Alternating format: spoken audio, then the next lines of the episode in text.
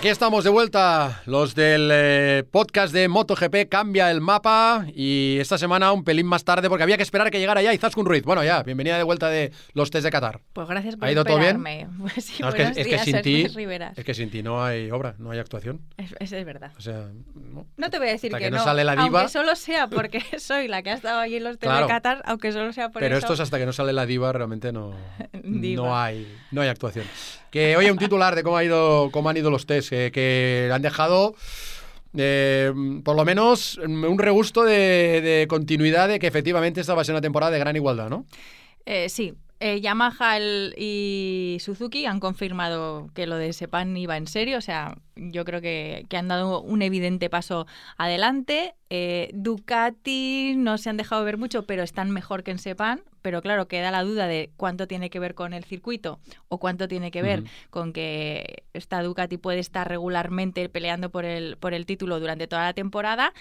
Y...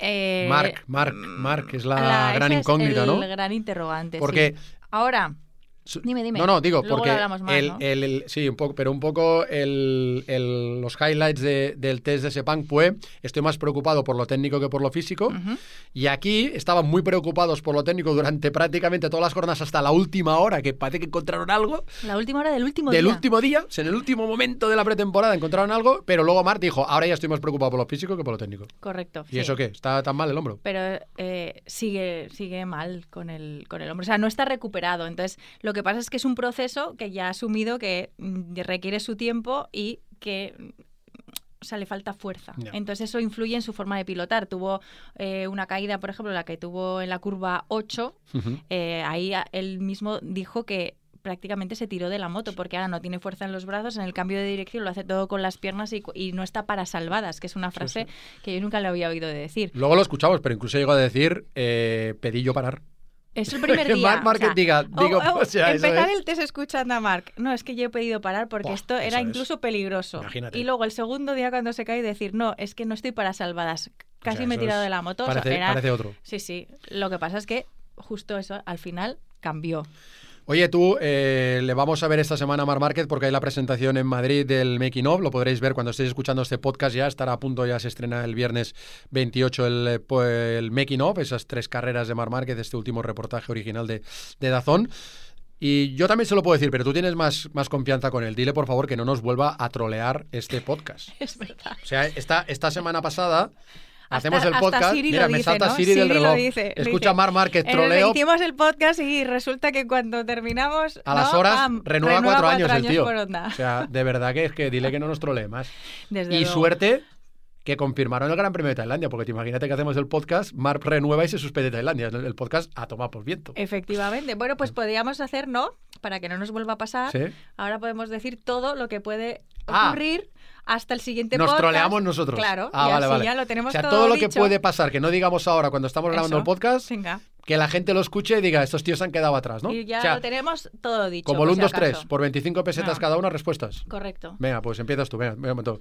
Por 25 pesetas eh, cada respuesta, ¿cuántas cosas pueden pasar que no estén dichas en este podcast hasta el próximo? Un, dos, tres, respondo otra vez. Venga, empiezo. Se suspende el Gran Premio de Tailandia. Eh, Rins renueva. Tac, tac.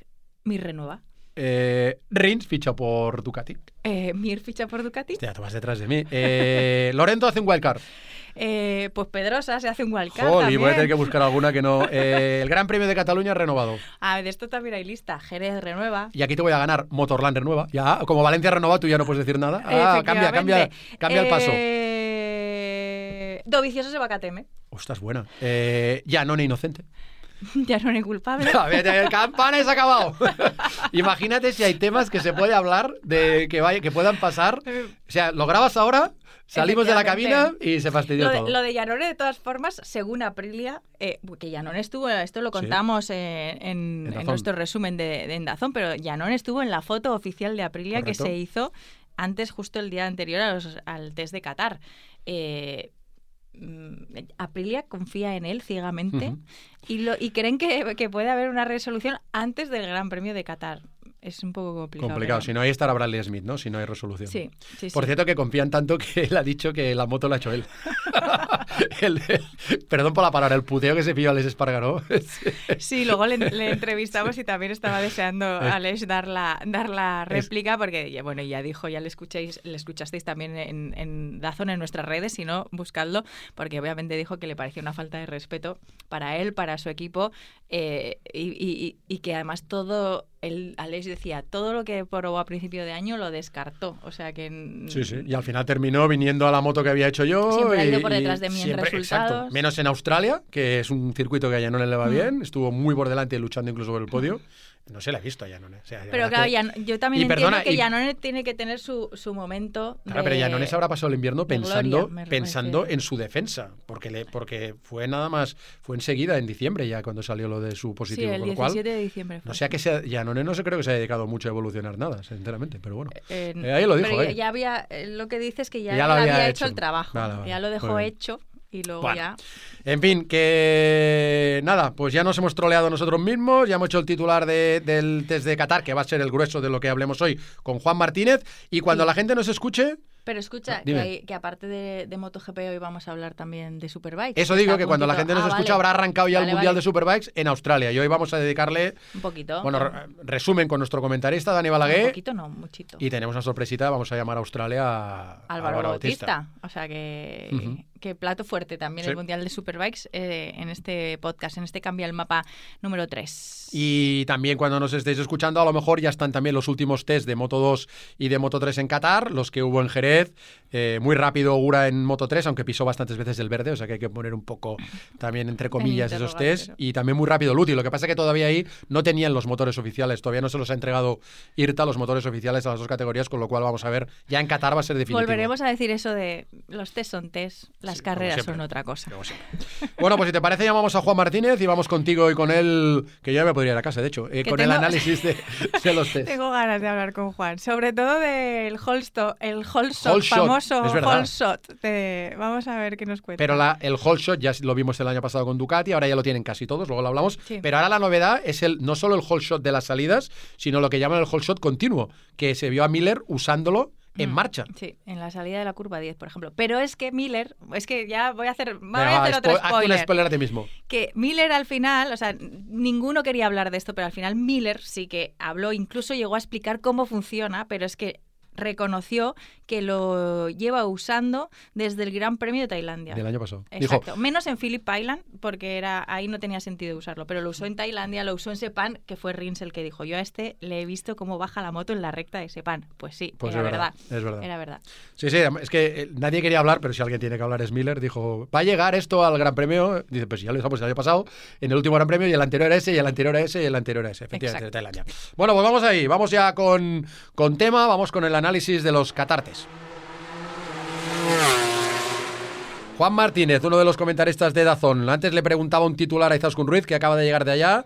Tú que los has visto a la distancia, ¿cuál es tu titular de estos, de estos test? Bueno, que eh, Michelin funciona para Suzuki y para, para Yamaha, básicamente. Ese sería mi, mi titular. Falta ver dónde está la onda. O sea, tienes que empezar ya con neumáticos, Juan. Me ha encantado, Juan. Esto no se lo esperaba. que este, este golpe bajo no me lo esperaba.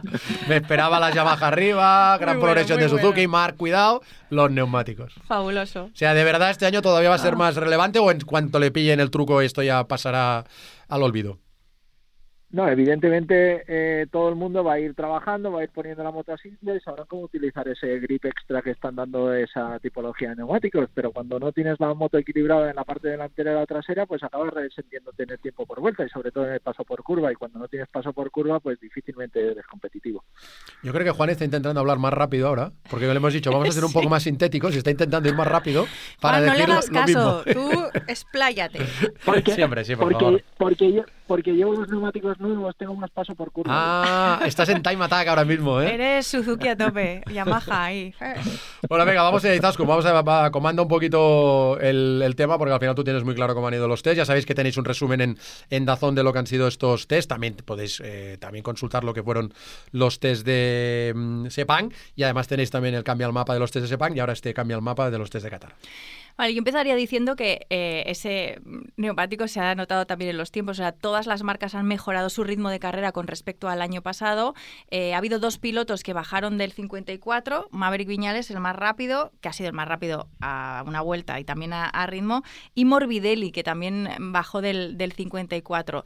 Em, para mí, uno de los titulares es que se confirma que el paso adelante de Yamaha mm, pues va en serio. Ahora, no creo que sea de todas las Yamahas. Eh, es evidente que Maverick eh, está más fuerte. También creo que en este test, que era la duda que nos quedaba, Cuartararo sí que ha encontrado ese ritmo o sabe, ya ha aprendido más a trabajar en el ritmo de carrera que en una vuelta. De hecho, dijo que no hizo ningún time attack real durante, durante el test, o sea que tiene margen todavía para mejorar ese registro a una vuelta. Eh, Morbidelli yo creo que hace, bueno, pues, o sea, hizo buen ritmo, estaría en los papeles para pelear por el podio, eh, pero él tiene el hándicap de no tener una moto oficial y, eh, en cambio, las cosas no van tan bien para, para Valentino, que el último día tuvo una, una caída y acabó diciendo que tiene los mismos problemas que el año pasado con el paso de las vueltas, incluso con el nuevo neumático. Juan, de todo esto que ha dicho Izaskun y además añadiendo que ya Izaskun, eh, perdón, Yamaha tiene los deberes hechos con la renovación de Maverick, con eh, la subida de Morbidelli, esperando el futuro de Rossi y el fichaje de Lorenzo, de Yamaha, ¿qué, nos dirías? Bueno, yo, creo que Yamaha está determinado a afrontarlo todo completamente diferente. Están, eh, bueno, intentando anticipar lo que sería la, era post-Rossi, ¿no? lo que ha dicho Izaskun, yo creo que las prestaciones de Valentino siempre hay que mantenerlas al margen de las prestaciones reales de Yamaha. Yo creo que las prestaciones reales de Yamaha tenemos que medirla eh, con Maverick y, con Quartararo realmente. Eh, Yamaha lo, está haciendo bien, eh, se han demostrado determinados incluso en la política deportiva, con lo cual es el momento que, Yamaha se, ha de volver a con, confirmar como un verdadero candidato al título. Es verdad que parece que han ganado prestaciones a nivel de, propulsor y es verdad que, parece que Maverick se ve un poquito más, sólido, pero los puntos empiezan a repartir el día 8 y ahí es donde empezaremos a ver dónde realmente están las cosas, aunque las primeras cuatro carreras son atípicas porque son eh, circuitos donde se, se corre muy poco, Qatar, Tailandia, eh, Austin y, Argentina, con lo cual son, son pruebas que en muchos casos se, dan resultados atípicos, pero Yamaha yo, yo, creo que, está dando los pasos correctos. Eh, ya que has dicho lo del, lo del propulsor, em, se ha estado dando muchas vueltas durante estos test a si había mejorado o no la Yamaha en velocidad punta, que parece que sí que han mejorado con respecto al año pasado, pero eso no quiere decir, esto por ejemplo Miller también lo dijo, que se hayan acercado lo suficiente especialmente a, a Ducati, o sea, a otras marcas sí que se han acercado algo más, pero todavía eh, no tanto a, Ducati. Pero una cosa que introducía eh, Rossi, que a ver si igual tú nos lo puedes explicar, lo que sí, a lo que sí daba valor es que con este pasito adelante en velocidad punta, ahora sí quizá pueden aprovechar los rebufos que te puede dar ese extra para estar en la pelea en carrera. ¿Esto por qué? ¿Por qué? ¿Cómo funciona? Bueno, fíjate una cosa, eh, y para tú jugarte una frenada, lo que tienes que hacer es intentar no perder en, la recta. Es verdad que la velocidad punta es lo más visible, es lo que se cuantifica porque es lo, que, lo que se mide, eh, pero lo que es muy importante es, la, aceleración que, tú tienes. Y yo creo que el, ese grip extra de, los neumáticos, pues al final les ayuda a acelerar un poquito mejor y como consecuencia tiene algo de mejor velocidad. Lo que tú dices, si Ducati continúa teniendo mejor velocidad punta, pero tú por lo menos puedes mantener el rebufo, estar a la estela y cuando llega el momento de la frenada, jugártela en la frenada ya es un gran qué. El problema es que hasta ahora la pérdida en las rectas le restaba cualquier posibilidad de jugárselo en la frenada. Tenían que arriesgar en, exceso. Y eso es lo que Valentino pues eh, le está dando valor. El hecho de que si realmente tú en, la recta pues estás, en vez de estar a 10 metros, pues estás a, justo a 2 metros detrás, pues puedes intentar bloquear la trayectoria pues, frenando en paralelo con, tu rival y a partir de ahí acometer el adelantamiento. Yo creo que eso será será la ventaja, pero lo, iremos viendo. Eh, Valentino que acaba estos test de eh, duodécimo a casi medio segundo del mejor tiempo de, Maverick Viñales, que yo creo que si mañana fuera la carrera sería el claro favorito a, la victoria. Vamos a escucharle, vamos a saber si él también se siente así, eh, para el que casi casi es además su, gran premio de, casa, el primero de la temporada. Estoy contento, realmente ha funcionado bien. Em, hoy hemos trabajado mucho con, goma usada, por eso al principio estaba muy atrás, intentando simular eh, cuando no hay grip en carrera y buscarme la vida para ir rápidos. ¿Cuál es tu objetivo ya mirando más a la temporada? Ah, disfrutar, disfrutar, sacar mi máximo, sacar el máximo de la Yamaha y sobre todo lo más importante es hacer una buena primera vuelta. Ese es, es mi principal objetivo. Maverick Viñales, que ya sabéis, tenéis nuestro Maverick Reset, cuatro capítulos en Dazón, en una perspectiva nueva de Maverick, viviendo ahí en, en Doha. Por lo menos lo va a hacer hasta que terminen estas cuatro primeras carreras y ya cuando el Mundial llegue a Jerez ya volverá probablemente a instalarse en Andorra. Eh, Maverick Quartararo va a ser una pelea por ser ahí el número uno ¿no? de, de la marca, Izaskun. Eh, bueno, veremos. Yo ahora, hasta ahora veo un poco más fuerte, o sea, veo más fuerte a Maverick que a, que a Quartararo, eh, especialmente en ritmo de, en ritmo de carrera. Eh, ese es el, talón de Aquiles que tenía Fabio, yo creo, el año pasado. Sí que es verdad que ha dado un paso adelante, especialmente en, en Qatar, y, y es en lo que ha concentrado. Si la obsesión de Maverick es la primera vuelta, la salida, bueno, espera, ahora hablamos de la salida. Pero la salida y la primera vuelta de Qatar, la obsesión de Cuartararo es el ritmo para la primera carrera, en este caso en Qatar. Porque tú nos lo decías, Juan, el año pasado en el último mapping, cuando analizábamos lo que fueron los test de, Valencia, cerrando la temporada 2019, Cuartararo tiene que ganar ya, ¿no? Bueno, eso sería, debería ser la consecuencia de estar haciéndolo bien regularmente. Está claro que, se está consolidando en esas primeras posiciones, pero el, yo, yo creo que es pronto para decir si, si, si Cuartararo todavía se va a consolidar como, un referente de la categoría. Es verdad que ya tiene el contrato oficial de fábrica, tiene la estabilidad emocional que, que, te pueda dar eh, eso o, motivacional, eh, pero ahora tiene que empezar a plasmarlo en, resultados. Y si no, ya la, victoria, cuanto menos, es ser regularmente uno de los, de los eh, bueno, actores principales de, de, de cada gran premio.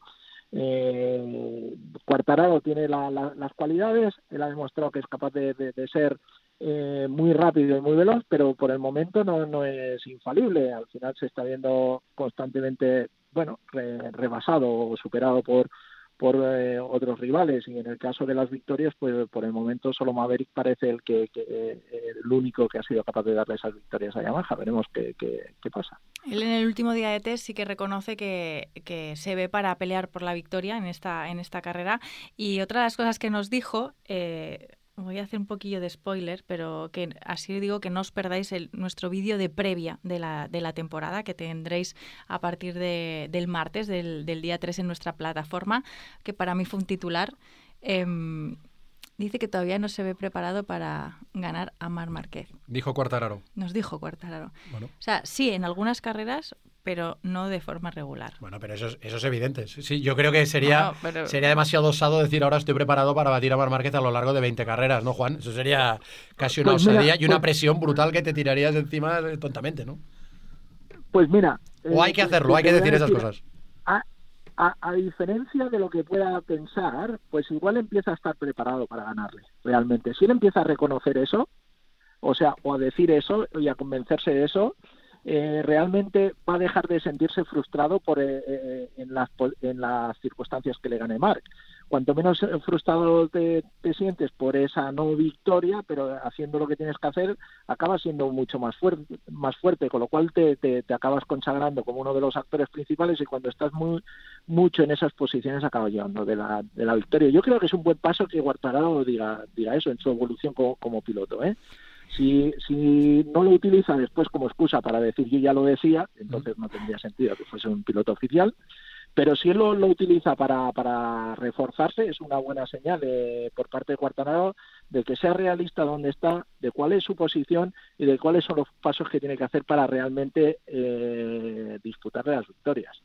Cuartararo que ya en estos test tuvo dos unidades de la Yamaha 2020, una moto que sigue conociendo y vamos a escucharle también porque él reconoce que esta moto es más complicada, esta Yamaha 2020 es más complicada, le está costando más entenderla que la 2019. Es interesante su explicación. La verdad es que me cuesta un poco adaptarme a esa, esa, moto. Vamos a decir que la moto del año pasado era mucho más fácil de adaptarse y esa moto sabemos que, que hay cambio con la del año pasado y es más difícil de, adaptarse, familiarizarse. Eh, el año pasado, incluso si la moto no era muy bien, podíamos ir súper super fino. Y ahora nos cuesta cada vez, cada vez más, pero al final sabemos que podemos ir rápido. Entonces, la puesta a punto y la adaptación es más lenta, pero esperemos que cuando tenemos todo al 100% estará mejor. Después de escuchar a Cuartararo, yo no sé por dónde iba el guion, Izaskun, porque lo tienes tú preparado, pero yo ya necesito preguntarle a Juan Martínez. Nosotros no, no, trabajamos con guion, eso es muy aburrido.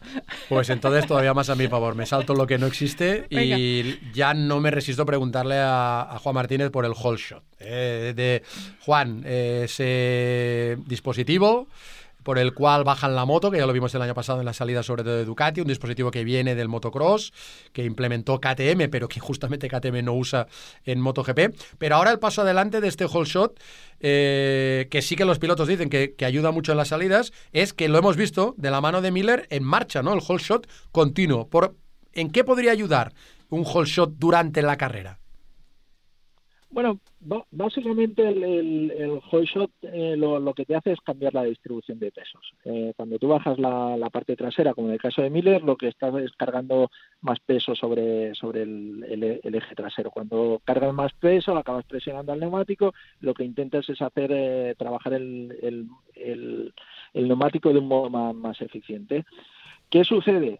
Eh, que, bueno, como todas las cosas, pues hay que ver eh, qué tipo de razonamiento o qué tipo de estrategia hacen eh, o siguen para hacer funcionar ese, ese Parece, parece que es una es como un mecanismo semiactivo, no es nada electrónico porque no, no estaría permitido, pero es un mecanismo semi, semi activo que lo que hace entender es en qué situación está la moto y de un modo que parece que no es el propio piloto el que lo acciona, sino la, misma moto entiende pues que, tiene que eh, actuar sobre, sobre ese eje del, del link de la, de la violeta trasera para bajar la, moto en la parte trasera. Cuando bajas la moto en la parte trasera, aumentar la presión, como te digo, en el neumático, optimizar lo que sería la, eh, la aceleración. No creo que sea determinante. Es verdad que para los técnicos la llegada de, nuevos elementos técnicos, innovaciones, siempre es, siempre es bueno. Yo creo que todo esto anima al campeonato. Pero en muchos casos todas estas cosas sirven, sirven como elementos de, distracción. Veremos a posteriori qué, qué, nos tienen que decir. O sea, es, es como, eh, a ver si esto es correcto, ¿eh? lo que voy a decir, Juan, es... Em, cuando lo vemos en las salidas, ¿eh? cuando, lo, cuando lo vemos en las salidas, sí que hay, que ellos lo siguen accionando con la con la palometa que, usaban el año pasado. Ahí sí que ves que desde la altura normal bajan la parte de abajo de la moto. En cambio, el sistema eh, que usan en pista es, o sea, necesitas que la moto ya esté baja, baja de atrás y entonces cuando la moto detecta que está baja es cuando se activa el sistema. Esto es así, ¿no? Sí, para, parece ser. Yo, yo, te, yo te diría que, que va a accionar exactamente el mismo sistema que tienen para, para las hmm. salidas. Deben hacer entender a la moto que, que, está en, una posición determinada y ahí tienen que haber hecho algún mecanismo que mediante un, el peso de alguno de, de los elementos pues que, acabe accionando este, este, este sistema, porque al fin y al cabo lo que vemos en las salidas con el con esta leva o con esta palomita que, tú dices, seguramente están accionando a través de un cable un reenvío que lo que hace es acortar ese, ese, eje de la, de la, de la violeta para que automáticamente la, moto quede, quede, más baja. Deben haber eh, entendido que de algún modo le hacen entender a, la moto o hacen eh, que la moto, con algunos de los elementos que, que tiene, pues acabe accionando ese, ese, ese sistema. Mm, vale, vamos, o sea, esto sirva mucho, poco o regular, se convirtió en el tema, en la comidilla, podemos decir, de estos test de, de Qatar. También cuando vas a unos test estás un poco hambriento de encontrar algo diferente y eso hizo que a todos los pilotos Ducati pues les fuéramos y les preguntáramos por lo que veíamos, ¿no? Que era un botón eh, rosa, un botón verde que, eh, y que nos explicaran, ¿no? Y ahí obviamente nadie soltaba prenda. Solo os pongo un poco las contestaciones que recibíamos sobre esto, que la verdad que tienen su parte, su parte divertida. Ma questo rosso e questo verde non è nuovo, e mi sembra strano che ve ne rendiate conto adesso. Rosso, rosso più piano, verde va il turbo. I was there for the last Grand Prix last year, and the year one before that, and the one before that, and the one before that. I've had it on for a long time, so. It's something that uh, maybe could be on the bike. En cualquier caso, Juan, eh, lo que está claro es que tú decías no creo que sirva de mucho o no, pero eso es como cuando el paso adelante en aerodinámica, las aletas, Ducati va un paso por delante y al final tiene que arrastrar a todo el mundo a eso. Eh, evidentemente, yo, yo, creo que todo lo que sea la optimización del rendimiento técnico de, la moto, pues va, a favor del, de, del, espectáculo, va a favor de las prestaciones que consiguen lo, los pilotos y todas esas modificaciones son, son bienvenidas. Es verdad que cuando tú estás en la fase de evolución de, de un tipo de sistema como eh, como este, pues al, al, final a veces te acabas metiendo en un lío. Si no me equivoco, que como seguramente hablaremos de, después, en el box de, de Mark se hablaba algo de, la aerodinámica, ¿no? De, que parecía que, que, algunos problemas daba la aerodinámica. Pues en, algunos casos, intentando tener un beneficio técnico, pues te acabas eh, metiendo en, algún lío. Yo eh, es verdad que la, importancia de Gigi dentro del del proyecto de, de, Ducati, pues eh, hace que, que, bueno, que en muchos casos se dé mucha importancia en las innovaciones técnicas que puede aportar Ducati. Va dentro de su filosofía, ¿no? Su filosofía de, de marca, pues es ser el líder en ese tipo de gadgets o de, de innovaciones te tecnológicas eh, que le da un valor añadido a la marca. Yo creo que esto en algunos casos es debido a, a, a porque no acaban de tener al piloto ese que, que acaba de acaparar toda la atención y pensar única eh, exclusivamente en la victoria. Entonces están se centran mucho en intentar hacer cosas a nivel técnico para intentar compensar la, las diferencias que puedan tener a nivel de, de piloto. Eh, solo por terminar con esto una cosa, o sea, es evidente que eh, te da un extra el sistema cuando lo usas en las salidas, lo ha demostrado también Yamaha que desde que lo usa han mejorado muchísimo, o sea, te da como un extra de potencia, ganas en velocidad. También Aprilia que lo usa, aunque ellos dicen que su sistema es bloqueando la horquilla delantera en la salida, también Alex reconoce, tienen, bueno, esa, esa lo tienen como, como no me sale la palabra, tienen cifrado lo que ganan eh, con ese sistema en las, en las salidas. Pero si hablamos de el, del otro sistema que usa Ducati, también bueno, a mí por lo menos me parece interesante saber que no es que es algo que, que usan eh, prácticamente en cada punto del circuito. A mí por lo que me han explicado es, es dependiendo del circuito, quizá hay una, dos curvas en uh -huh. la que lo puedas usar porque le puedes sacar algo de rendimiento, pero ya está. Pero apar, aparte del, del, del, rendimiento que le, que le puedas sacar de Izaskun, yo, yo, yo, creo que debe ser la complicación del propio sistema. ¿Cómo le haces claro. entender al sistema o, o cuándo tienes el tiempo suficiente para aprovechar esa ventaja? Eh, lo que parece ser que, que, que necesitas una determinada un, recta para realmente decir, mm, merece la pena accionar el sistema, poner en marcha todo, todo esto para acabar teniendo alguna, alguna ventaja eh, cuantificable y que me y que al fin y al cabo pues me, me justifique todos los recursos que estoy invirtiendo en, en esto. Por, lo, por eso por ese motivo yo, yo, te digo que no es determinante. Es verdad yo yo siempre digo lo, todos los beneficios técnicos que se puedan aportar bienvenidos sean no para eso soy técnico y para eso eh, mm. lo, lo creo. Pero como en las salidas por ejemplo eh, cuando se habla de la salida, no es que la salida es la salida del Holy Shot. Lo más importante en la salida es que eres capaz de hacer en la curva 1. Porque si tú, tú, arrancas muy bien, es verdad que cuanto mejor arrancas, ¿vale? Cuanto mejor arrancas, evidentemente tienes más, re, más, más, ventaja con respecto al resto y si no eres muy, y no haces muy bien la curva 1, pues pierdes menos posiciones. Eso es, es evidente. No, no, no Pero si eres capaz de ganar Pero las si... posiciones ¿no? y te plantas primero en la curva 1, pues ya está, no necesitas el whole shot. Claro, evidentemente para hacer eso pues tienes que coger riesgo. Cuanto más pierdes en la parte inicial de, la aceleración, pues más tienes que arriesgarte en la, curva 1. Pero normalmente en las curvas 1 se, se, suele llegar a menor velocidad porque se parte de parado que en una vuelta lanzada, de, de algún modo. Con lo cual el riesgo y demás eh, es importante que, que, tú al final seas capaz de elegir la trayectoria, elegir el sitio y acabes llegando al sitio. Yo, yo creo que se le, se le da mucha importancia, pero imagina, Maverick en este caso, por ejemplo, es verdad que tenía problemas en la salida durante todo el año, pero tenía unos problemas enormes en las primeras vueltas. Sí, por eso está, él dice primeras... que lo que quiere saber es cómo le va a ir la primera vuelta de Qatar. Sí, sí. Claro, Eh, claro, porque al- al- es, es muy importante la, la salida, pero es mucho más importante que eres capaz de hacer en el resto de la vuelta. Quizás. ¿sabes cuántos años llevo de comentarista? Cua- Este año, ¿cuál va a ser? Años. Sí, temporadas. Empezaste en 2007, ¿no? Será la duodécima La temporada. crítica, Vale.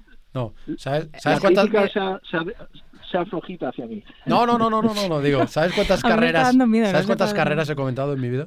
Eh, Bueno, más fácil. ¿Sabes cuántos grandes premios llevo hechos? ¿Lo puedo decir o no? Sí, dilo, dilo. No. Eh, llevas hechos 190 Y ocho. y 8. Exacto. En Tailandia será mi gran premio 200. No, es que estaba ahora viendo de espectador y digo, no espera, yo no me imaginaba a mí mismo hace 12 años llevando 20 minutos de mi vida hablando del whole shot.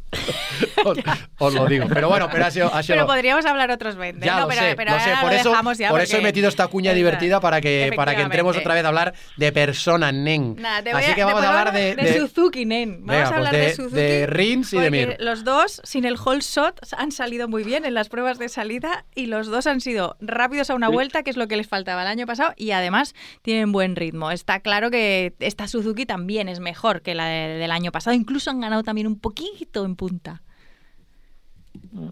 No, la, la- Suzuki, Suzuki está trabajando bien. Es verdad que ya, por ejemplo, Rins rindió muy bien en, en- las carreras de, de- Qatar, con lo, con lo cual es la confirmación. Si a eso le, le sumas, pues que el, el neumático, que lo que decíamos al principio, pues les está dando un, grip extra y no está poniendo en crisis la, la parte delantera de, de la moto por el momento, por lo que parece, pues eh, pues haces que, que, que Suzuki se esté viniendo arriba. Eh, Mir eh, lo está haciendo bien en esta pretemporada, pero al final eh, iría eh, un poquito en el discurso de que decíamos de Cuartararo, ¿no? Tiene que empezar a, a conseguir algún resultado, ¿no? Eh, yo, yo creo que el año de, de Mir, el año pasado, yo Mir eh, tengo tengo muchas expectativas. A mí Mir eh, creo que tiene todas la- la- las cualidades para hacerlo muy bien. Me faltó un poco de brillo el año pasado. Parece que en esta pretemporada ha dado ese ese pasito Sí. adelante y, y está utilizando pues a, a Rins como referencia para decir se, se puede hacer.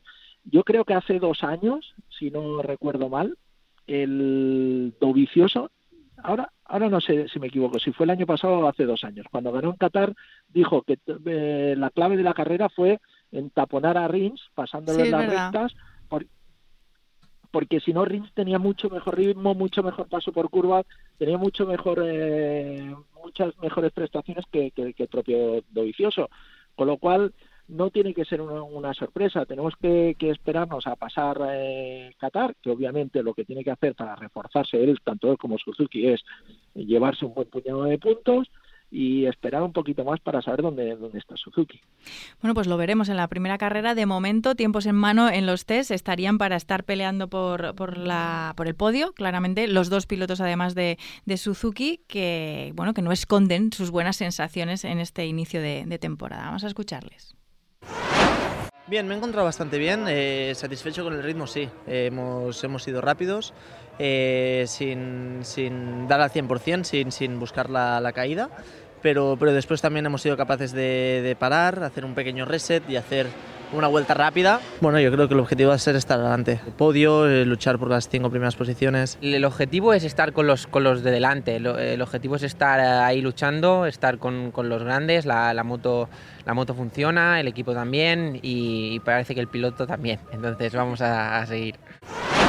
Y Juan, del tema Mar Márquez, ¿qué decimos? Que la verdad es que han sufrido mucho en este test. de la Honda en general, hasta los últimos minutos de, de la última hora del último día, que parece que encontraron algo, pero el propio Mar sufriendo mucho del hombro.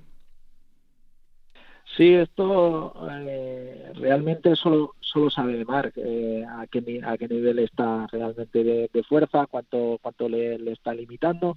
Es verdad que eh, Mark en todos estos años pues ha- se ha ganado el bueno el, el crédito para, para meterle siempre independientemente de, de que, de que esté sufriendo. Es verdad que las sensaciones a día de hoy pues no, no son las mejores para él, parece que están sufriendo, bueno, hacia adelante, hacia detrás, probando muchísimas cosas, pero es una, es una, yo, yo te diría que más que una situación de, de pánico es lo habitual en los últimos test, quieres eh, despejar todas las dudas que, que tengas, quieres despejar todas las incógnitas que, te pueda generar eh, cualquiera de los eh, elementos técnicos que, hayas introducido. Y yo te diría que, que Mark, él sabe y él es consciente de que seguramente Qatar no sea su, su mejor sitio, con lo cual él cuando empieza a decir eh, que Mark está para luchar por el podio en, Qatar, quiere decir que, que, está a sitio, más, o menos. Es verdad, eh, como, como tú bien dices, el hombro es la, la, la, única duda, pero mm, eso es solo él lo, lo sabe, eso no, no sé qué decirte. Eh, bueno, yo lo que puedo decir es, es, que se le veía muy preocupado los dos primeros días y en el último día ya sí se le veía sonreír, incluso dijo que ya por fin había conseguido disfrutar sobre la moto. Para eso tuvieron que, además él lo describió así, ¿os acordáis el, documental de campeón del mundo de From Cervera to Tokio que vimos después de que ganara el Mundial de 2016? Em, dijo, hoy ha pasado lo mismo que en 2016, que si no, no, sé si recordáis que ahí luego supimos en el documental a posteriori que había habido como un gabinete de crisis y se decidió probar la moto del año anterior. Pues aquí el último día lo hizo con la de Nakagami, ¿no? Sí, probó Luego explico que no era exactamente la moto de Nakagami, pero probaron varias cosas del año pasado y entre ellas estaba la aerodinámica. Eh, y eso les ayudó a encontrar el, camino que hasta entonces dijo literalmente que estaban perdidos. Y esto les ayudó a entender las cosas. Y la verdad es que si ves sus tiempos por vuelta, hasta el segundo día Mark estaba a más de un segundo por vuelta de los tiempos de referencia y en el último día mejoró en un segundo su, su tiempo por, o sea, su ritmo de carrera. O sea que el paso adelante eh, fue evidente. Eso sí, claro, ahora es como un poco, ¿no? Como si todo lo que has hecho en la pretemporada pues lo tiras a la basura porque no sirve de nada y tienes que volver a empezar desde el principio. Ese puede ser el handicap, ¿no? De alguna manera, aunque si alguien lo puede superar es Honda y Mark, pero han estado trabajando de una manera hasta encontrar que tenían un problema, solventarlo y ahora ya has perdido los seis días de test de preparación, ¿no? El, el problema sería continuar teniéndolo, eso sería el verdadero problema, pero, pero al fin y al cabo, una vez que, tú lo has superado, lo has encontrado, lo único que hace es reconfortarte y al final es hacerte sentir eh, incluso más fuerte, ¿no? Es decir, independientemente de eh, nosotros trabajando, siguiendo el sistema de trabajo que eh, hacemos habitualmente y demás, pues hemos sido capaces de encontrar este este pequeño, bueno, problema, porque en, muchos casos cuando hablamos de problemas muy graves es, es cuestión de, sensaciones, ¿no?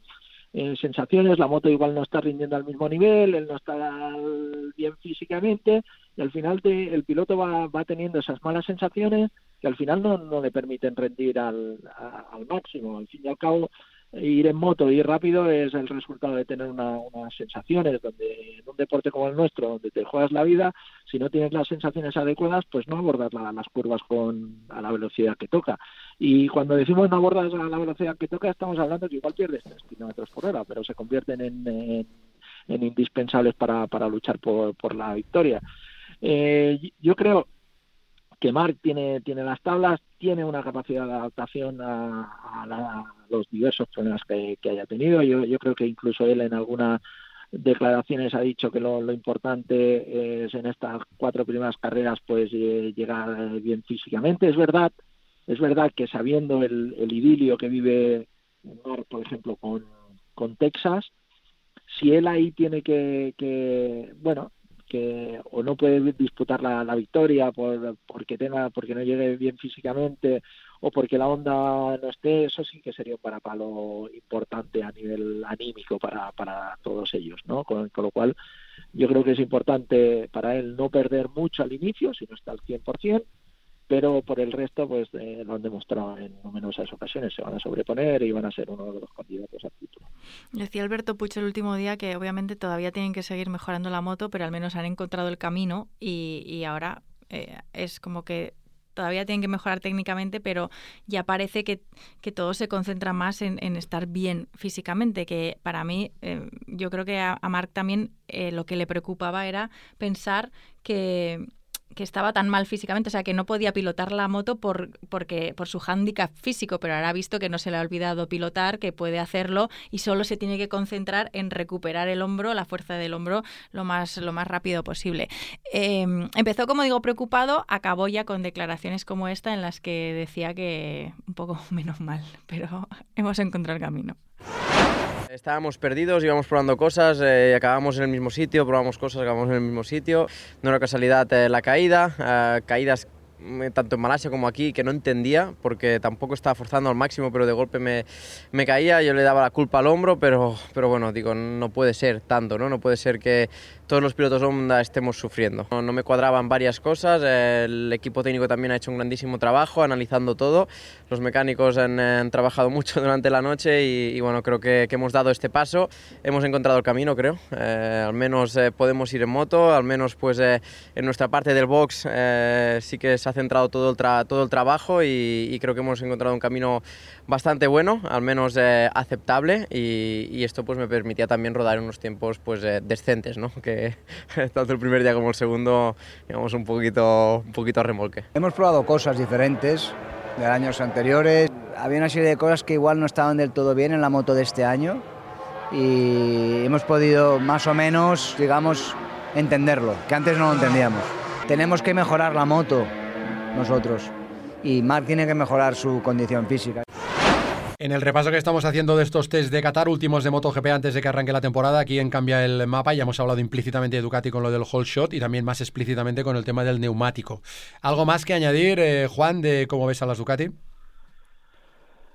Bueno, yo este año eh, me da la impresión que, que, que, lo vicioso cada vez está más fatigado o, o, o quizás sigue su, su, su, estrategia de reservarse mucho, pero en toda esta pretemporada re, realmente no, no, está siendo protagonista en ningún momento. Es verdad que a nivel de, ritmo, en determinadas situaciones, pues sí que se, se, demuestra competitivo, pero cada vez le, veo perder algo más de, de, explosividad.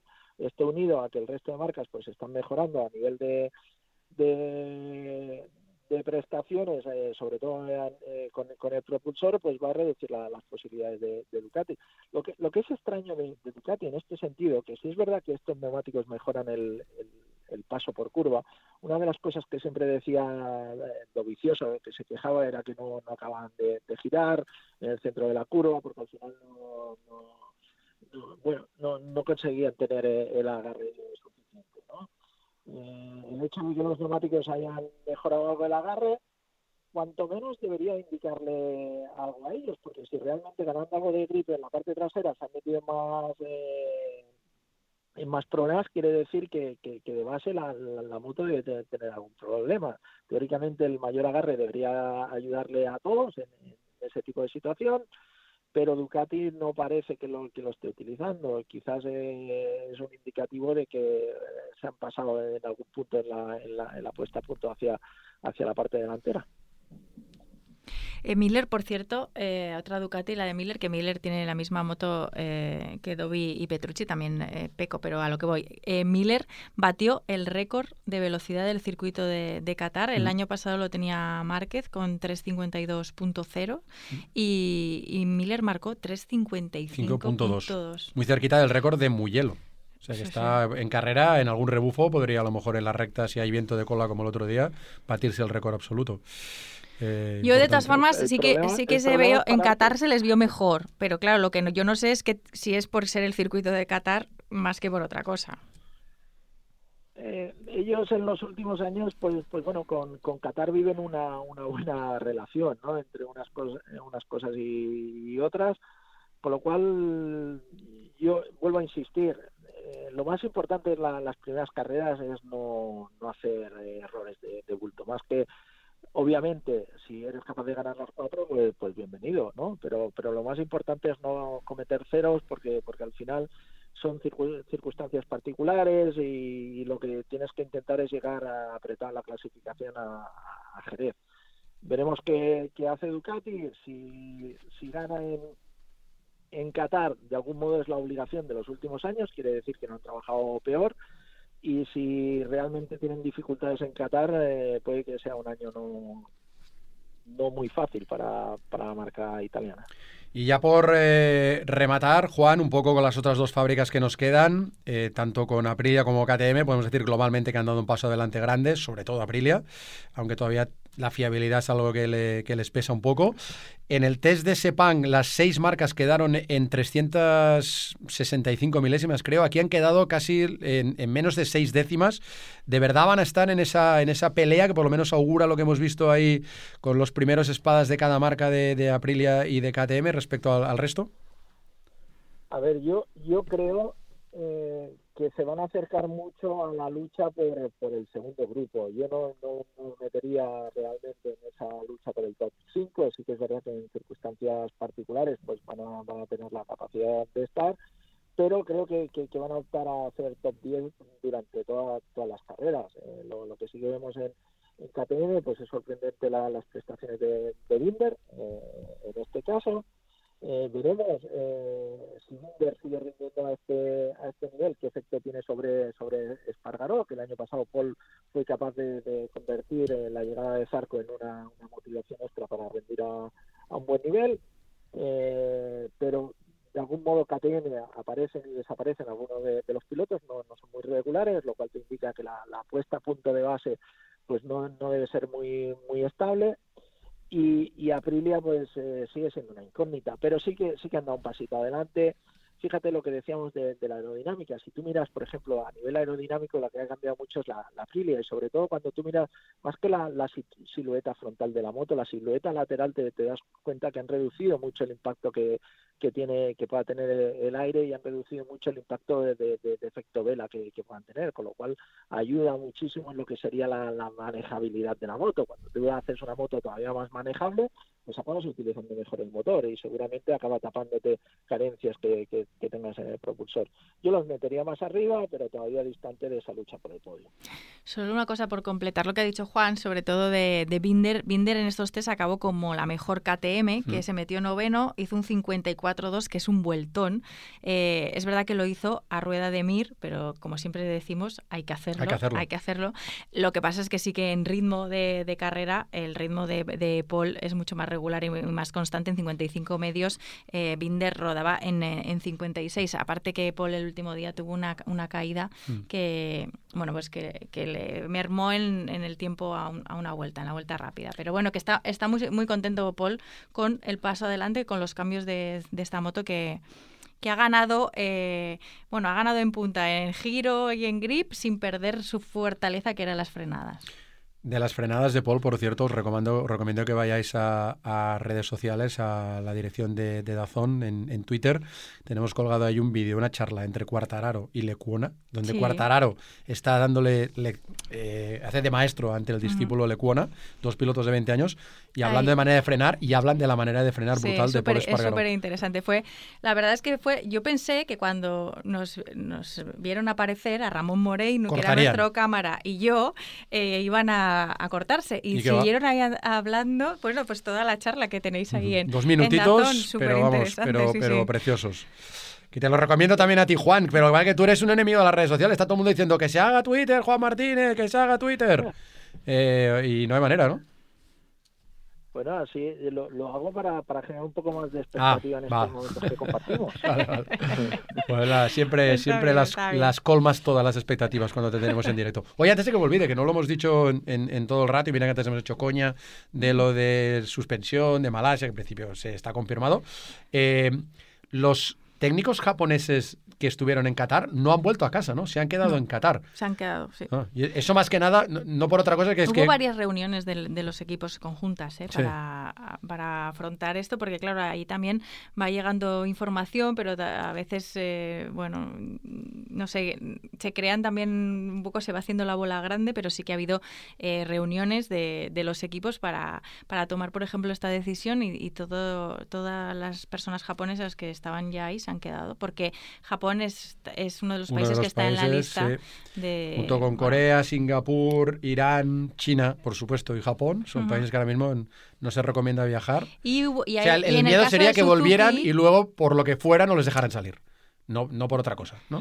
Claro, no, que no te dejaran Pero, entrar por venir de Japón. O sea, es que si Exacto, tú si exacto. tú ahora te fueras a Japón estos días antes de ir a Qatar, pues tampoco A lo podrías. mejor no podría entrar en Ese- Qatar. ese, es- ese es el tema. Entonces, la duda que quedaba era qué pasaría con el Mundial si esto sucede con Italia. O sea, si de repente dicen que si vienes de Italia eh, no, no, te dejan entrar a determinados países, eh, pues ¿qué, ¿qué, pasaría? Pero al final sí que en el caso de Suzuki hubo varios, eh, varios trabajadores italianos que se quedaron allí. En el resto de equipos todos volvieron a casa, volvieron, o sea, por ejemplo, Ducati, los italianos, los italianos de Honda, bueno, todo, todo el mundo, incluidos los pilotos, claro. Uh -huh. ¿Qué decías, Juan, sobre esto?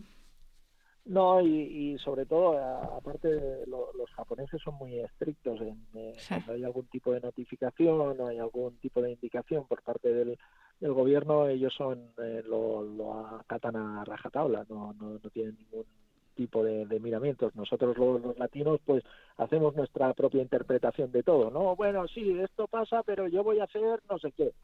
Ellos no, si dicen esto es así, es así. Si os quedáis ahí, os quedáis ahí. Efectivamente, pues ahí se han quedado. Pues ahí se han quedado, ahí se quedaron los test y ahí volveremos a retomar ya el arranque del Campeonato del Mundo. Juan, la primera carrera te toca a ti comentarla con Carlas Pérez, los libres 1, 3 y warm-up, no, ¿o no? No, ese era Ricard. Toca Ricard. A ti te tocaría Tailandias. A mí me toca Tailandia, sí. Muy bien. Pues nada, estamos en contacto. Muchísimas gracias por ayudarnos a un poquito más de luz a lo que ha sido esta pretemporada ya finiquitada de MotoGP. Venga, un saludo. Gracias, Juan. En el próximo mapping de Cambia el Mapa estaremos ya metidos en harina de, del arranque del campeonato, lo hemos analizado profundamente, lo que han sido los últimos test, pero cuando escuchéis este podcast ya ha empezado, igual habrá empezado ya otro campeonato muy importante también para, para Dazón, que es el Campeonato del Mundo de Superbikes, que empieza en Australia. Y en nuestro podcast, que también es un podcast de MotoGP, pero al final también es un podcast de, motos y de las motos que ofrece Dazón, que no solamente es el Mundial de MotoGP, Moto3, Moto2, el de Superbikes, sino también la Rookies, la Asia Talent Cup, este año la Northern Talent Cup, en fin, un montón de competiciones que gustan mucho a nuestros seguidores. Lo dicho, va a arrancar casi 125 días después de que se apagaron los focos de Superbikes el año pasado, el Mundial de Superbikes. Aquí está nuestro comentarista de Dazón, Dani Balaguer. ¿Qué tal? ¿Cómo Muy estás? bien, Ernest, pues con muchas ganas ya de que, de que empiece la, la batalla en World Superbike y bueno, tenemos eh, muchas incógnitas que, que, iremos desvelando a lo largo de, de, estas transmisiones. La incógnita clara desvelada, nuestros comentaristas. ¿Quién te va a acompañar este año? eh, bueno, seguiremos con la alineación de, de gala con Alex Baldolini, que nos acompaña acompañará 10 carreras y las tres restantes en principio para, para Jumbo Las Cors. Sí, bueno, es un buen, es un buen elenco. La verdad sí. es que estás bien ahí, estás bien rodeado. Sí, sí, no, hay gente que, que, que, sabe de la materia, gente que ha competido en esa, en esa competición durante muchos, muchos años y que nosotros lo que hacemos es aprender de ellos. Uh -huh. Joan Las Cors ya tenía experiencia de comentarista, que había, lo había hecho en televisión española, en Teledeporte, sí, pero en sí. cambio Baldolini le, le, le, sacamos ahí de, del banquillo de la nada y ha sido también un éxito. Y es un descubrimiento porque no solo nos aporta cosas a nivel técnico de World Super Sport, que es el mundo que él conoce más, sino que también tiene un, un toque del humor particular que también eh, nos hace que, que, disfrutemos un poco de, más de las carreras y también nos divirtamos, que al final se trata un poco de eso también. Totalmente.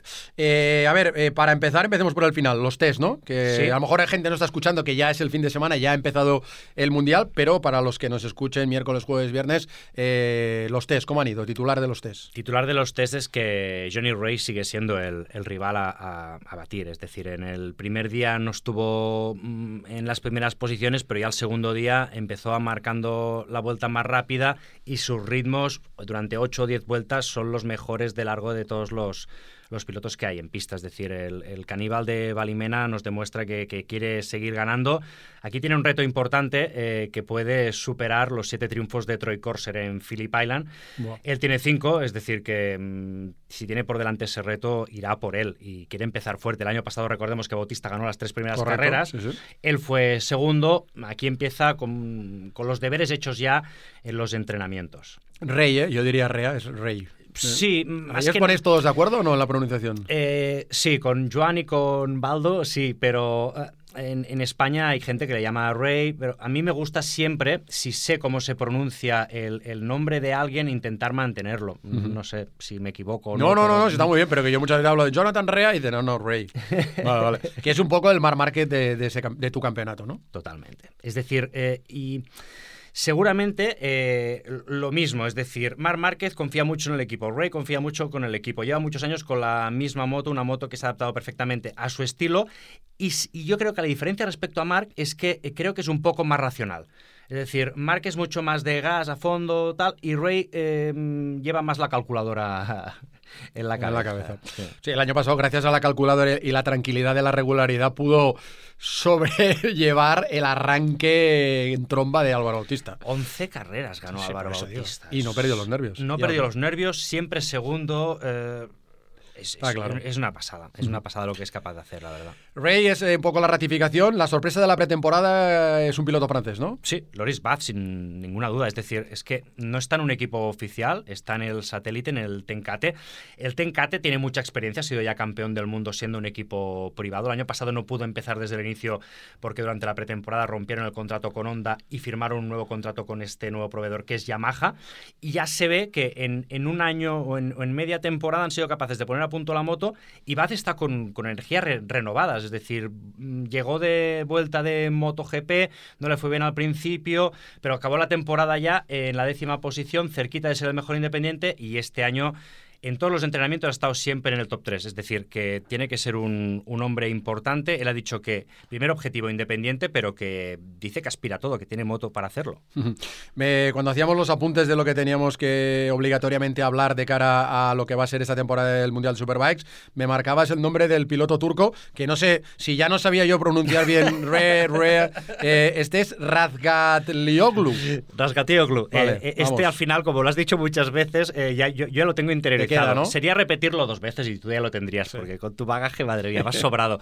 Pero es que eh, lo de este chico es eh, de los más jóvenes de la parrilla, tan solo 23 años. El año pasado sus dos primeras victorias y en el cuerpo a cuerpo fue capaz de ganar dos veces a Ray. Es decir, eh, ya sabe que es capaz de hacerlo, ha cambiado de moto, este año está con eh, la oficial de- del equipo Pata Yamaha y lo hemos visto en pretemporada. Ha rodado por delante de su compañero de equipo Van que tiene más experiencia con esa moto desde el principio y tenemos que contar con él. En los test, el cuarto mejor tiempo, pero lo más importante siempre en un test son los ritmos y sus ritmos eran muy buenos y constantes. El ritmo es la, es la clave, porque la vuelta rápida más o menos toda esta gente la puede hacer, pero luego de cara a la carrera lo que vale es el ritmo, como hemos hablado antes también de, evidentemente, el Mundial de MotoGP.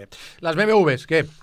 BMW, segundo año en su vuelta a la competición, el equipo de Sean Muir y aquí eh, Sykes. O sea, Sykes el año pasado tenía un problema. Hablábamos, a una vuelta muy rápido.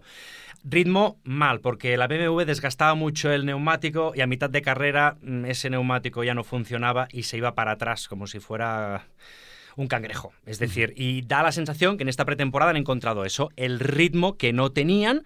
Y vamos a ver, de momento, Sykes mm, siempre en el top 5 durante la pretemporada y muy importante. Tiene un compañero de equipo que la aprieta, como es Eugene Laverty, ganador de carreras con experiencia. Pueden hacer un buen tándem y pueden evolucionar esta BMW, que este año ya lo ha dicho Sykes, no se ha escondido. Quiero ganar carreras. No ha hablado de mundial, ganar carreras. Un piloto que a mí me cae muy simpático, eh, además el más joven de, de la historia hasta que se lo quitó Onju en haber ganado un gran premio, Scott Redding. Lástima su parte final del Mundial de, de MotoGP, porque yo creo que se perdió un poco, era más piloto de redes que piloto de pistas, Sí, señor. de redes sociales. Pero, ¿qué va a hacer Scott Redding en el Mundial de Superbikes? La ventaja que tiene es que ya conoce esta moto, ha ganado, viene de ganar el Superbikes británico con la Panigale V4R. Es la moto del año pasado de Álvaro. De Álvaro, es decir, eh, es una moto ganadora, eh, un piloto que la conoce, que ha ganado en otro campeonato, lo único que necesita es adaptarse a esta competición. En los test lo hemos visto mm, a media tabla, sexto, a lo mejor no rápido a una vuelta, como lo fue el año pasado Álvaro, pero sí con buen ritmo. Está claro que está en la quiniela. Eh, él ha dicho que viene aquí para ganar el campeonato, de buenas a primeras, ¿no? Pues venga. O sea, ¿Quiere, ¿Quiere expresión? Pues toma dos tazas. Sí, sí, no. Y Álvaro Bautista, eh, venga, que no que lo hemos dejado un poco para, para el final, pero hay mucha gente que, que le ha cogido un poco más de ganas a este campeonato después de lo que vio el año pasado de Álvaro, a ver si este año puede dar ese paso y, mantener el arranque brutal que tuvo hasta el final. Eso no sé si será capaz, es decir, están em, conociendo una nueva moto, un nuevo equipo. HRC, lo que sí que vemos en las imágenes es que el box está lleno de ingenieros, lleno de japoneses. Haslam y no se cansan de repetir que, que- que es una barbaridad la gente que está pendiente de ellos. Es decir, Honda se lo toma en serio. Y si Honda, el gran fabricante de motos japonés, se lo toma en serio, en algún momento llegarán. Yo me mojo y creo que aquí en Australia como mucho, a lo mejor Haslam se puede llevar algún podio, depende cómo vayan las cosas. Si Bautista se lleva un podio aquí, entonces cuidado con lo que puede hacer. Pero, mm, evidentemente, eh, tiene que adaptarse a esta nueva moto. La ventaja que tiene es que ha dicho que tiene mucha potencia. esta, esta Honda. Y eso mm, ya vimos que con la Ducati le fue bien. Pero dice que la entrega de potencia es un poco brusca. O sea, esta vez el campeonato de Álvaro será de, tiene que ser de menos a más al revés que el año pasado. Yo creo que sí. Sí. Yo creo que Vale, sí. O sea, que nadie se preocupe No. si aquí las cosas no, no están No, igual que no. las tres carreras del año pasado, las no, que fue tremendo. No, no. Pa- pa- paso a paso, yo creo que, que es importante eh, trabajar en equipo, evolucionar esta moto y lo que vemos es que cada vez en los test han ido de menos a más. Y dos españoles más, ¿no? A Sí, haber señor. también en Superbikes. Vuelve Xavi Forés, que curiosamente se fue como mejor independiente, ahora coge la moto del último ganador de mejor independiente, que es la que tenía en el Puchetti Rasgatioglu, y sigue Jordi Torres, que afortunadamente al final, a última hora, sobre la campana, ha conseguido esta, esta moto del equipo satélite Honda, pero Jordi no lo tendremos hasta, hasta Jerez, que se subirá a la, a la Honda. Aquí no estará en Australia. No. Vale. Eh, Jordi Torres va a combinar el Mundial de Superbikes con la moto E. Sí, señor. Eh, Con lo- la moto lo tendréis también ahí en el Campeonato del Sí, Mundo. va a sí. ser un placer verle. eh, Sí, dentro, disfrutaréis de él. dentro y fuera de dentro y fuera de la pista. Verdad que es una persona Sí, muy, sí, no, un- muy carismática. Un tío muy carismático, ganador de carreras y que, bueno, tiene experiencia en un montón de motos. Ha llevado Aprilia, ha llevado MV Augusta, Kawasaki, ahora Honda, mm, un especialista en evolucionar motos. Terminamos. eh, co- aquí en Australia no, pero durante el año vamos a volver también a ver en Dazón los libres 1 y libres 2 los viernes, ¿no? Sí, señor. Aquí no, aquí no se ofrece. No, no, no. En los overseas, que son esas pruebas fuera de mm, territorio europeo, no se ofrecen los libres, pero en Europa sí. Y creo mm, que somos los únicos que ofrecemos ese libre 1 y ese libre 2. Al menos el año pasado. Este año no sé si cambia alguna cosa. Es una competición seguida por varias televisiones y varias plataformas, pero efectivamente el año pasado los libres 1 y 2 solo se podían ver en, en Dazón, de la mano de Dani Balaguer, con Joan Lascorz y con eh, Alex eh, Baldolini. Y para los que nos estén escuchando este podcast Cambia el Mapa, antes del fin de semana, los horarios que complicados, ¿no? La madrugada profunda de Australia, ¿no? Sí, sí, sí, Eh, sí, sí, sí. Cuando son en Australia. A las 2 de la mañana es cuando la gente tiene que despertarse, hacerse el café y sintonizar Dazón y ahí, y ahí estaremos. Eh, mira, eh, eh, es, es Izaskun que, es Izaskun que pica la puerta, que la hemos la, hemos- la- la he echado para que, para que entrara Dani Balaguer. Pues vamos a hacer una cosa, como tenéis una sorpresa, tenemos una entrevista, bueno, sorpresa, tenemos una entrevista a Álvaro Bautista, vamos a conectar con él, que entre Izaskun y la arrebatáis, ¿vale? Estupendo. Mucha, mucha suerte, Dani, que os vaya muy bien y, y buen debut y mucho café aquí en la- Gracias. en la madrugada. Igualmente a de vosotros que la semana que viene ya estamos en Qatar. Ahí vamos. Oye, oye, que lleváis aquí 10 minutazos hablando de Superbikes y yo qué, yo también quiero, ¿eh, Dani? No, no, eh, pero es que una vez que me dejáis la posibilidad de hablar, pues claro, aquí nos liamos con Ernest, engancha de- el micro, ya sabes. Bueno, y y aparte, con- si tenemos, como ya hemos dicho al principio de nuestro podcast, súper entrevista con Álvaro Bautista, yo ya tengo mono de volver a entrevistarle, que se le echa de menos. Álvaro, Hola, ¿qué tal por allí, por España? bien, bien. Bueno, tú estás ahora mismo en, en la otra punta del mundo, ¿no? En Australia. Justamente en, la- en vuestra antípoda estoy por aquí en Phillip Island. Bueno, ya, esto no sé, ya después de- del primer año en Superbikes te iba a decir algo, pero aunque sea un poquito, tú también nos echarás de menos, ¿o no? La verdad es que sí, sí que os echo de menos porque he estado toda mi vida ahí en, en el pado de MotoGP y, y bueno, pues la gente se echa mucho de menos y, y bueno, al final estoy en las carreras, me divierto conduciendo, pero la gente con la que he estado trabajando toda la vida, pues sí que la extraño cuando vuelvo en el paddock y, y no veo así a nadie conocido. Bueno, aunque hay mucha gente también que ha venido de- del paddock de MotoGP aquí a Superbike, pero no es lo mismo, se os echa de menos. Y esas entrevistillas ahí, pero. Lo que no cambia es que tú siempre has sido un hombre de retos. Fue un reto para ti el año pasado cambiar al Mundial de Superbikes. Eh, el, año en sí mismo fue ya un gran reto con Ducati y tú has dicho, pues mira, voy a ponerme otro y este año cambio a Honda. ¿Cómo va la adaptación? Sí, es que como ya el año pasado ganabas y tal, pues dije, venga, voy a ponerme que soy así de... no, pero bueno, la verdad es que ha sido un cambio eh, de cara al futuro porque, bueno, pues Honda se ha involucrado muchísimo en este proyecto, me, gustó mucho la idea de, volver a hacer Honda competitiva en Superbike y de volver a luchar por, el título.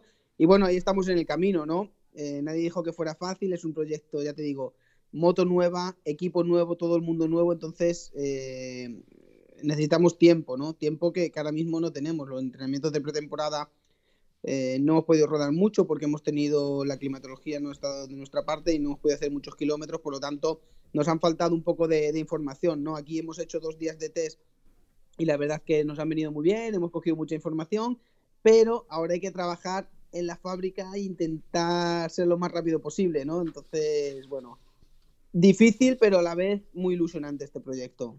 Y de lo que no hay duda, Álvaro, es que mm, poco a poco vais mejorando, test a test cada vez estás eh, más delante, tu compañero de equipo entre los cinco primeros, tu décimo en el acumulado en, aquí en, en Phillip Island. Se va a llegar, se ve mogollón de ingenieros en el box, es decir, que, HRC se está volcando en, en vosotros. ¿eh? Sí, sí, de momento están haciendo lo que me prometieron, ¿no? Que era poner toda la carne en el asador y, y la verdad que, que, por gente aquí dentro del boss no será. Yo creo que hay más gente incluso que, que en el boss de, de MotoGP. y, y, la verdad que sí, estamos mejorando, pero muy poquito a poco, ¿no? Me gustaría mejorar todavía más, ¿no? Pero, pero bueno, lo importante es eso, que nos están escuchando los pilotos. A lo mejor mi compañero León viene de, de una moto a lo mejor más similar a, a este tipo de moto, ¿no? Con el motor 4 en línea y todo. Yo vengo de, de MotoGP y siempre he usado motor 4 nube, que también quieras que no, te tienes que adaptar un poco a, a este tipo de, de, motor. Entonces a él sí que la, la es como que, que, boom, le ha venido un poco más fácil, ¿no? Y me está costando un poco más, pero, pero lo que dices, ¿no? Esta onda muy involucrada y estamos trabajando para ir mejorando. ¿Qué es lo que más te gusta de esta, de esta nueva moto? Bueno, yo creo que una cosa muy importante es que el motor tiene chicha, tiene, tiene mucha potencia. No echas de menos y... la punta de la Ducati, vaya. Eh, no, no. Mm, echaré de menos otras cosas, pero lo que es el motor y la punta no lo echo de menos porque han hecho un grandísimo trabajo, ¿no? Además es que tuve la, también la ocasión de probar la moto de calle, de la, la Honda, la, la, CBR, la nueva, y incluso ese motor es, es bestial, o sea, corre mucho, ¿no? Es, es lo que más me ha sorprendido de la moto y lo que de momento tenemos para dar y regalar. Y, y la, la, ¿cuál es? Porque claro, esto siempre ninguna moto es perfecta. Entonces, cuando tienes mucho de un lado, hay otras partes que, que bueno, que están más flojas. ¿Cuál es la que crees que hay que mejorar en, la onda? No sé si es más, eh, tiene que ver con las curvas o, o, pasa como en MotoGP, la inestabilidad está cuando entras en la curva o no tiene nada que ver. Pues, sinceramente, he estado viendo un poco los test de, he los test de MotoGP y un poco las declaraciones, especialmente de los pilotos Honda, y es curioso porque tenemos un feeling muy parecido, ¿no? Entonces, bueno, si ellos encuentran una solución, a lo mejor nos viene bien nosotros. Bueno, en teoría, sí. en la última hora del último día, algo encontraron, que porque la verdad es que han sufrido, pero y mucho en Qatar, ¿eh? Sí. Voy a tener que pedir la moto del año pasado, a ver si, si yo también encuentro. A ver qué es, a ver qué es. No, no, la, la, de, la de Honda Superbike del año pasado mejor que no, creo, ¿eh, Álvaro? Por lo sí, que no, vimos. Exacto, exacto. y escucha, ya que has sacado un poco el tema de MotoGP, has compartido pista eh, con Rey y con Márquez, que, que ahora mismo son grandes dominadores en sus, en sus certámenes son tan parecidos eh, porque los dos, no sé, mmm, su metodología de trabajo se basa mucho en confiar en el equipo, en ese grupo. ¿Qué nos puedes contar? ¿Ves alguna, algún parecido? Bueno, a ver, eh, yo creo que lo que tienen igual es eso, que conocen muy bien al equipo, tienen mucha confianza, conocen bien la moto. Márquez siempre que ha estado en MotoGP siempre ha estado con Honda y Rea pues lleva muchos años en Kawasaki tiene muy bien cogido la medida a los neumáticos, al campeonato, a las circunstancias. Y yo lo, la diferencia que veo es que, por ejemplo, eh, Mark es menos conservador, o sea, él es más rápido, es más, es más piloto ganador. Rea es ganador, pero también es eh, inteligente en el sentido de que siempre coge el máximo de, de cada circunstancia, ¿no? un poco también lo que ha hecho Mark, a lo mejor este año pasado, un poco más que, que otros años, ¿no? Pero, pero sí que son, son, distintos, es otra mentalidad. Mark es un, es un devorador y, y, Rea es devorador, pero se sabe conformar y sabe uh -huh. dónde está el límite, ¿no? ¿no? No va siempre a saco a, a intentar dar todo, ¿no? Sabe, sabe gestionar las situaciones. Uh -huh. En estos test lo hemos visto. El, normalmente los primeros días, tanto en Jerez como aquí en Phillip Island, se ha tomado con más calma, apretado el segundo día. Sí, claro, él pues eso, trabaja con, con, la moto, con el equipo, cuando lo tiene claro, pues pum, tira y, y, es cuando lo puede hacer. De todas maneras, es lo que te digo, ¿no? Este año los tiempos han sido más lentos que, que sí. los del año pasado. El año pasado rodamos más rápido y yo me acuerdo que, que aquí con, pues yo, mi ritmo era, era muy, muy bueno, ¿no? Eh, bastante mejor que, que en estos test. Pero bueno, por eso, vamos a ver qué, qué sucede este fin de semana porque los test son los test y luego el- las carreras ya sabes que... Son otra cosa. Exacto. Y miras de reojo a tu box, a tu antiguo box. Más que nada, mm, eh, viene un piloto como Scott Redding. Mm, ¿Has escuchado o estás al loro un poco de las declaraciones? Ha dicho que. mm, Bueno, te, te ha dicho que el culpable de perder el mundial Sí, fuiste. fuiste- lo he visto, lo he visto. A, a- a- a Redding ha desembarcado con fuerza en el Mundial de, de Superbikes. ¿Se lo digo no se lo digo? no, bueno, a ver, eh, como todo, pues unas declaraciones, eh, depende cómo las interpretes, pueden ser buenas, malas o... ¿Sabe? Entonces, yo creo que las declaraciones que le ha hecho ha sido con toda la buena intención, ¿no? Eh, por supuesto, yo me llevo muy bien con, con Scott y, bueno, nos admiramos mucho como, como piloto, es un gran piloto y creo que lo puede hacer muy bien en este campeonato, ¿no? Tiene un gran equipo, con muchísima experiencia, tiene una gran moto y, bueno, él, ya hemos visto que en el British el año pasado lo ganó, así que creo que, que puede estar luchando ahí arriba, ¿no? Eh, de reojo, bueno, en parte sí, pero no, estoy bastante centrado en lo mío y, ahora mismo, digamos que, que no, eh, ¿cómo decirte? Que no echo de menos el no estar allí, ¿no? Sino yo tengo ahora mismo un, un reto por delante muy, muy bonito con, con Honda, que es una gran fábrica, y vamos a tirar para adelante, ¿no? no me fijo en mí mismo y en mi equipo y en mi trabajo. Y ahora en base a eso, a tu equipo, a tu trabajo, a los resultados que estáis teniendo en la pretemporada, ¿con, con qué estarías contento el, en el estreno el, el domingo? Uf. O el sábado, ¿no? Primero Sábado ya, es sábado que ya, vosotros os estrenáis el sábado. Sí. Sí, el, bueno, empezamos el sábado, Hmm. la primera carrera, y luego el domingo. Eh, sinceramente, es que no, no tengo en mi mente ningún resultado, ¿sabes? Hmm. Estoy más en, en mis sensaciones y en intentar volver a tener así el, el pilotar como yo quiero, cómodo, y luego ya veremos, ¿no? O sea, no, no, no me pongo ningún resultado ni ninguna meta, simplemente trabajar y a ver si puedo ir mejorando poco a poco mis sensaciones hasta llegar a, a nuestro máximo rendimiento. Y si hablamos así de una fotografía más amplia de- del Mundial, ¿crees que este año el Mundial va a estar más, más igualado que el año pasado o no? Bueno, yo creo que por lo que se ha visto en pretemporada hay muchos candidatos, ¿no? Mucha gente que ha ido muy rápido, eh, pero claro, es lo que te he dicho antes, los test son los test, las carreras es otra cosa. El Sí, año sí, también me claro. acuerdo en la pretemporada que había un montón de pilotos y yo decía, hostia, pues van rápido. O sea, mm, pero luego me decían desde mi equipo, no, tranquilo, porque estos ponen neumáticos de calificación casi siempre para probarlo. Entonces, a una vuelta es una cosa, que es lo que al final tú ves en las clasificaciones de los test, ¿no? Si no, si no lo sigues Mm, mucho. exacto. Pero luego los ritmos, carrera y todo es, es- es otra cosa. Por eso, eh, a día de hoy parece que hay muchos candidatos, pero cuando llegue la hora de la verdad veremos. Bueno, pues ya no queda nada para esa hora de, de la verdad, para el arranque de este Mundial de, de Superbikes que podremos seguir de nuevo también en, en Dazón. Nos seguiremos súper de cerca, Álvaro, ya lo sabes, a ti, a todos los, los pilotos españoles y aquí de la mano de Dani Balaguer. Claro, eso espero. El año pasado, la verdad es que hubo mucha afición al Superbike de nuevo, subió un poco la audiencia en España y bueno, gra- Y tú tienes parte de culpa de eso, ¿eh? bueno, digamos que todos, ¿no? Yo, yo por hacer la carrera y vosotros por, por, por, por retransmitirlas, ¿no? Y por enseñárselas a, a todo el público. Así que esperemos que este año pues sigamos creciendo y que podamos, que yo pueda hacer buenas carreras y que vosotros podáis retransmitir la- los buenos resultados. Seguro que sí, Álvaro, que irá, irá muy, muy bien. Bueno, pues nada, muchísima suerte en este arranque y, y nada, a lo largo de la temporada volveremos a, a hablar contigo y, y daremos también pie a su, su espacio al Mundial de Superbikes también en nuestro podcast. Muchísimas gracias. Un abrazo y besos a todos. Venga, un beso. Adiós, Álvaro. Vale, vale. Ey, que ahora entro yo otra vez. Tranquilo, Ernest, tranquilo. Bueno, tú has pegado, has picado antes para entrar y mira, te- has hecho la entrevista con Álvaro. Tenía yo ganas de hablar con Álvaro. Pues ahora Batista, vuelvo yo para el final, por la lo verdad menos. que es una gozada, siempre. Sí, es, es un... Ojalá le vaya muy bien. Ojalá. No pero es fácil el reto, ¿eh? De no. volver a hacer a Honda competitiva en Superbikes, Uf. ojo. Ahora, pero Honda pues, ha puesto los medios, ¿eh? Sí, Eso sí. sí que es importante. Y sobre todo lo tenemos que ver, como Esto no decíamos es- antes. Esto no- lo que no sabemos es, es- esto influye en que si tapas, no esto de la manta que si te tapas por arriba se destapa por abajo. ¿Me estás o- diciendo que si Honda pone más medios en Superbike los va a quitar a MotoGP? No creo, hombre, no, es una broma. Ah, vale, vale, vale. Es que yo soy muy sensible.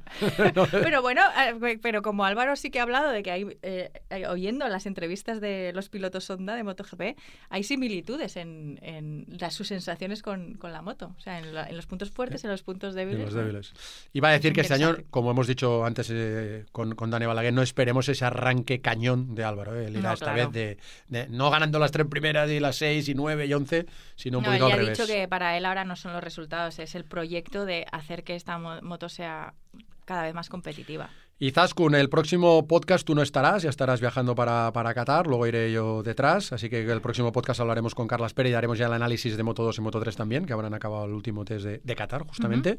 Y ya el siguiente podcast será sobre el Gran Premio, que así que si quieres decir algo sobre, como no vas a poder hacer el próximo podcast, eh, si quieres decir algo del, próximo, del Gran Premio, ¿cómo te lo Eh, esperas? El 8 de marzo. ¿Cómo me espero al 8 de marzo? Mm, La verdad es que me gustaría que fuera como parece que puede ser por los test. Lo que mm, tengo dudas de si va a ser así o no. Es decir, en, en ese caso sería muy igualado, tendríamos protagonistas diferentes, estarían ahí varias Yamahas, estarían las dos Suzuki, yo creo que van a eh, las Ducati van a estar y también creo que Mar Márquez estará. Eh, entonces eh, sería pues la carrera, empezar con una carrera súper igualada, carrera perfecta. El Ahora- dorado, el dorado, todos adelantándose hasta la última curva. Ahora, luego también creo que a la hora de la verdad volveremos a ver a los mismos.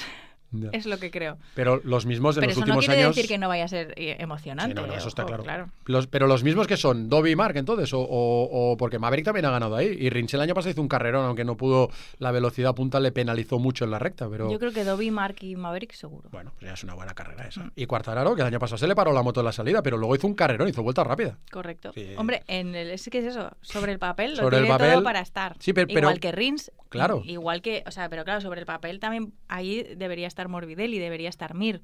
Pero, por ejemplo, mi duda es, eh, a Mir y a Morbidelli les falta ahora la experiencia, yo creo, coger el rodaje de estar peleando en cabeza, ¿no? Que al final eso también es un aprendizaje. eh, entonces, el que lo haga más rápido se meterá también, se puede meter regularmente en la pelea por los podios, por moto al menos. Sí, sí. Bueno, pues nada, que acabamos aquí nuestro Mapping 3 Tres. de Cambia el Mapa, el podcast, en, es- el podcast en español. Y ya sabéis, también todos los contenidos en eh, DAZN. Arranca el Mundial de Superbike, lo podréis ver en DAZN. Y también el Making of de Mar Market, nuestros previos, ya a partir de esta primera semana de marzo. Y desde el jueves estamos en directo con la foto de los equipos. Esa imagen, a mí de lo que más me gusta, de la... sí, me encanta, es que me encanta. Es tu momento preferido Oh, del año. uno es de el ellos. primer día del primer gran Uno de ellos, y uno luego de ya ellos. que todo va en barrena. No, para nada. Luego va haciendo picos, va un poquito como un encefalograma, ¿sabes? Que total, absolut- no, nada plano, o sea, todo va pum puntas, sí, pero que ese punto empiezas muy arriba. Sí, o sea, la no, foto de las es- tres parrillas. momento, la verdad es que es muy especial y poder además estar con los pilotos ahí al lado, a entrevistarles ahí de una forma como más casual, ¿no? Eh, está, es muy chulo. Es como el primer día de clase o de universidad, Sí, ¿no? sí, sí, que estás ahí, pero que es un poco la primera non data y la última perdonata, pues la primera no la dan, no, no sirve, pero están y mola mucho verles casco, guantes, a, botas. exacto, y a ellos también se les ve ya con la emoción esta de esto ya empieza por fin. Muy bien, pues estaremos en el próximo podcast y cada semana, pero ya sabéis, arranca el Mundial de Superbikes este fin de semana y el fin de semana del día 8 ya estamos en marcha con el Mundial de MotoGP. Gracias, Edaskun. A ti.